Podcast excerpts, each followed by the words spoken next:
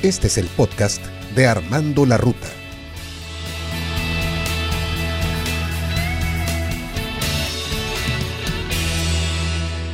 El fénix era un ave maravillosamente bella que vivía en el paraíso, junto con el primer hombre y la primera mujer, a los que seguía a todas partes.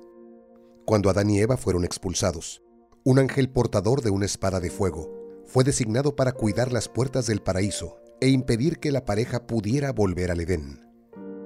Empujado por el amor y la lealtad, el ave fénix intentó impedir que las puertas se cerraran definitivamente para sus amigos. Entonces, una chispa saltó de la espada del guardián y el hermoso plumaje del ave se encendió, terminando con su vida en una llamarada multicolor.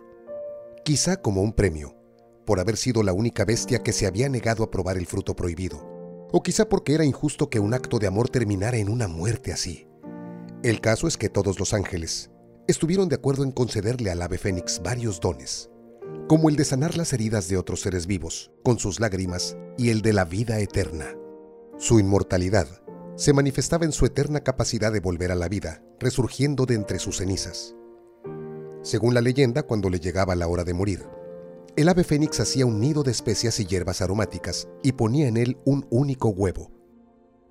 Después de empollarlo durante algunos días, una noche, al caer el sol, el fénix ardía espontáneamente, quemándose por completo y reduciéndose a cenizas. Gracias al calor de las llamas, se terminaba de empollar el huevo, y al amanecer, el cascarón se rompía, resurgiendo de entre los restos, aún humeantes, el ave fénix. No, no era otra ave, era el mismo Fénix, siempre único y eterno, aunque siempre más joven y fuerte que antes de morir, siempre más sabio, porque tenía además la virtud de recordar todo lo aprendido en su vida anterior. Y bien amigos, es un gusto saludarles después de esta narración del ave Fénix, donde estamos dando inicio a otro capítulo más del podcast de Armando la Ruta. Hoy vamos a platicar justamente de cómo renacer cuando te sientes derrotado. Las personas que han sufrido derrotas, corazones heridos, humillaciones y demás sucesos dolorosos, si es que han sabido cómo reconstruirse, conocen muy bien el significado de renacer desde su propia vivencia. Hoy en día hay más zombies reales que los que nos pudiéramos imaginar, y se encuentran no precisamente en el cine. Personas que no tienen un rumbo que los motive, que se levantan automáticamente por las mañanas a hacer una y otra vez las mismas cosas sin cuestionarse nada. Son personas que al parecer viven anestesiadas. Pero quiero comentarte que para entender lo que significa renacer, es preciso morir y no solo eso, sino darse cuenta de que uno está muerto y además de que uno quiere vivir. Pero dime algo, ¿te sientes a la mitad en una relación? ¿Resignado? ¿Quizá a una vida rodeada por la monotonía y la insatisfacción? ¿En tu trabajo realmente conectas con experiencias como la pasión, la creatividad, el placer de trabajar y muchas cosas más? ¿O quizás estás muerto y no te has dado cuenta? Bueno, lo primero es entonces darse cuenta de que uno está muerto en vida. Y eso es un gran paso porque las personas que buscan desesperadamente evitar esta conciencia espantosa tienen que hacer algo para salir de esta mortandad. Pero mucho cuidado porque muchas veces por tratar de salir de esta mortandad, nos refugiamos en la televisión, en programas chatarra, pornografía, alcohol y bueno, vayamos sumando todo lo que nos hace daño y no nos permite despertar. A continuación te vamos a proporcionar unas claves de acuerdo a los expertos que te van a ayudar a rehacer tu vida. La primera, ordena de afuera hacia adentro. Sí, ordena tu espacio, tu lugar de trabajo, tu habitación, tu casa. Pon las cosas en orden. Después vas a ordenar tu mente y por último ordenarás tus pensamientos mediante listas de antes y después. Esto aportará un espacio más limpio para empezar a construir tu nueva vida. El orden es el primer paso para saber qué es lo que quieres mantener en tu vida.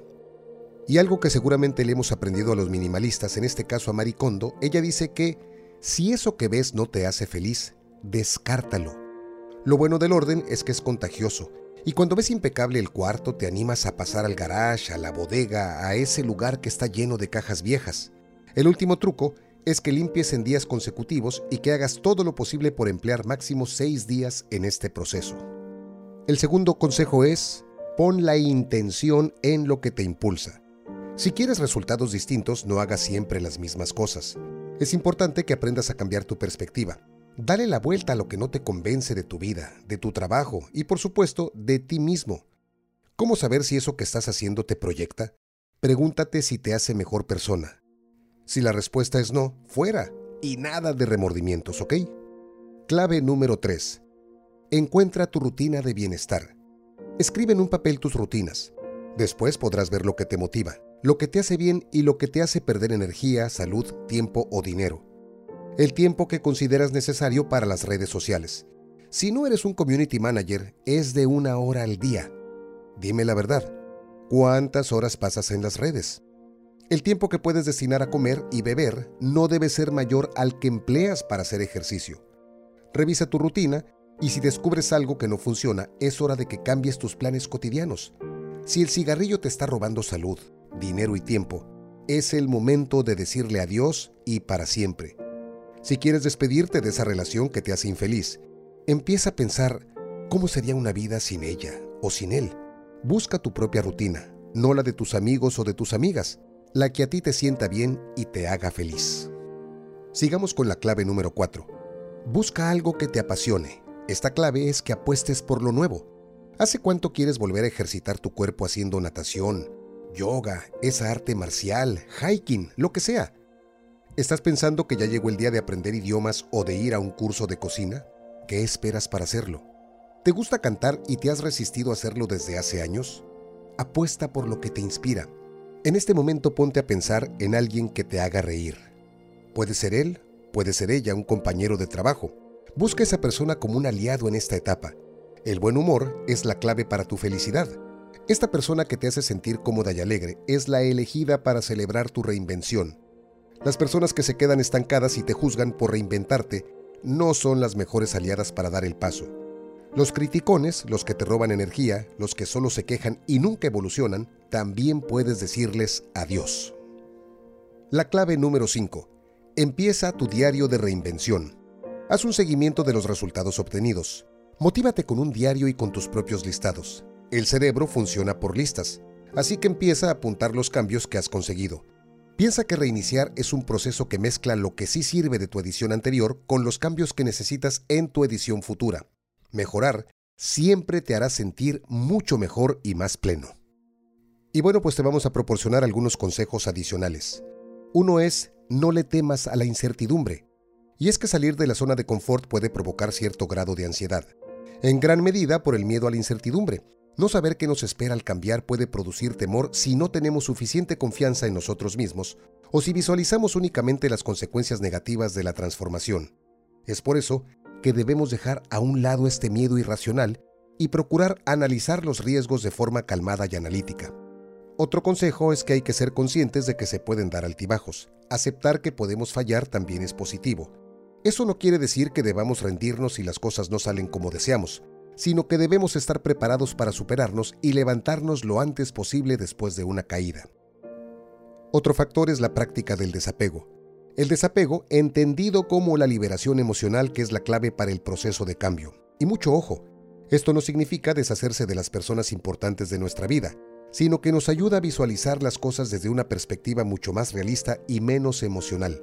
Te invito a que escuches el capítulo número 16 de esta serie de podcast donde abundamos más sobre el tema del desapego. Y ya por último amigos, empezar de nuevo es dejar ir.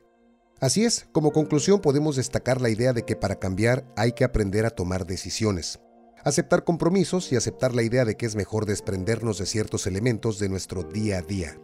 De esta forma el desarrollo personal se realizará de una manera eficaz y no se van a reproducir retrocesos desmotivadores y frustraciones.